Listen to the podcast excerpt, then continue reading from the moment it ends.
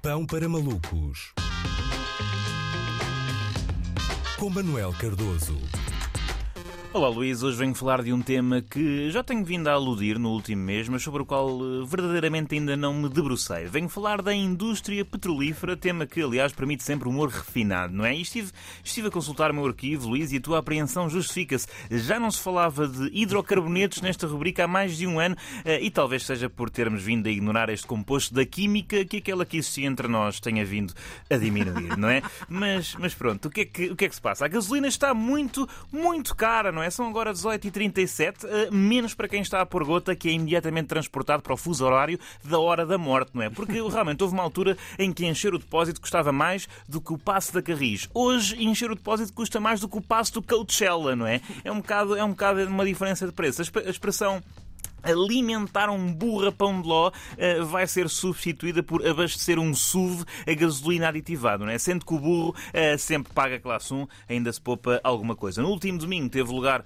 em vários pontos do país uma manifestação contra a subida do preço dos combustíveis uh, e não teve um apoio transversal por várias razões. Em primeiro lugar, porque está ligada a uma plataforma daquelas que dizem ser apartidárias, mas que se deviam chamar partidariamente solteiras, uma vez que não estão ligadas a um partido, mas mais tarde ou mais cedo apaixonar-se-ão por um. É uma plataforma que está muito ligada à aposta do mar, no mar e que se chama Movimento Cumprir Portugal. Ou seja, uma plataforma que acha que Portugal não é um país, mas um contrato de promessa compra e venda de um barco de recreio usado, não é? E é um movimento que tem pessoas no seu seio, pessoas ligadas ao exército, aliás, como, como ideólogos, em princípio militares na reserva, não é? Do depósito de combustível, claro. Depois, esta manif também teve o problema de se queixar do preço da gasolina ao mesmo tempo em que usava, usava um caminhão uh, que deve usar eh, mais, uh, gastar mais ao 100 do que o Alfa Romeo do Fórmula 1 do, do Kimi Raikkonen, acho eu. Por último, as palavras de ordem foram vocifradas através de cânticos de futebol. Os vídeos da manifestação em Lisboa mostram um jovem com um microfone e um PA a cantar A gasosa está cara. A gasosa está cara. Em primeiro lugar, não sei porque é que um dos ingredientes do panache seria um bem essencial, não é? Em segundo lugar, não são palavras de ordem, são palavras de exposição, no máximo. Gasolina está cara. Sim, é verdade, realmente tenho visto, tenho visto os preços, mas agora qual é que é a exigência, não é? Depois, a escolha musical. Eu já tinha ouvido falar de sublevações militares. Nunca tinha pensado na hipótese de uma revolta liderada pelo Seven Nation Army. Não estava, não estava à espera. Onde é que vamos parar? Será que na próxima manifestação contra o preço dos combustíveis vamos ouvir coisas como 19 euros e 4 é o preço de 10 euros na bomba que eu favoreço, qual é o seu nome? Eu vou gritar Repsol de Benfica ou mesmo mesmo. Ale, ale, gota, ale, de 30 a 30 a somar, onde vai um vão todos e o cartão de pontos a acompanhar. Façam-nos acreditar que no fim vou abastecer, onde vai um vão todos sem, sem 100 paus despender. Pá, não faz sentido, é divertido, mas parece-me pouco eficaz. Então... Sei porque é que escolheste duas claques eh, da capital e deixaste fora uma claque que tem cânticos eh, bem mais. É porque é por causa, por causa dos transportes, hum. Luís. No Porto ah, o metro é muito mais tá eficaz, vai tá até bem. Vila do Conde, vai tá até. Bem. É que assim resolvemos uh... o problema com uma canção do Super, se calhar isto resolvia-se uma vez por todas. Talvez, talvez. Uh,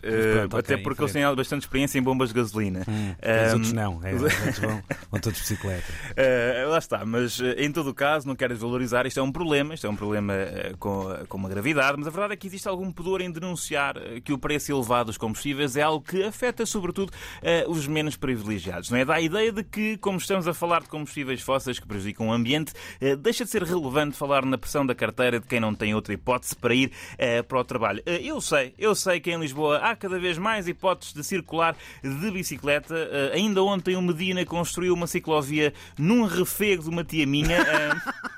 Está, bem, está realmente está muito bem feito ali a verde, mas nem todos os habitantes do país têm a possibilidade de ser o Mark Cavendish ou o Sérgio Paulinho, também, também pode ser.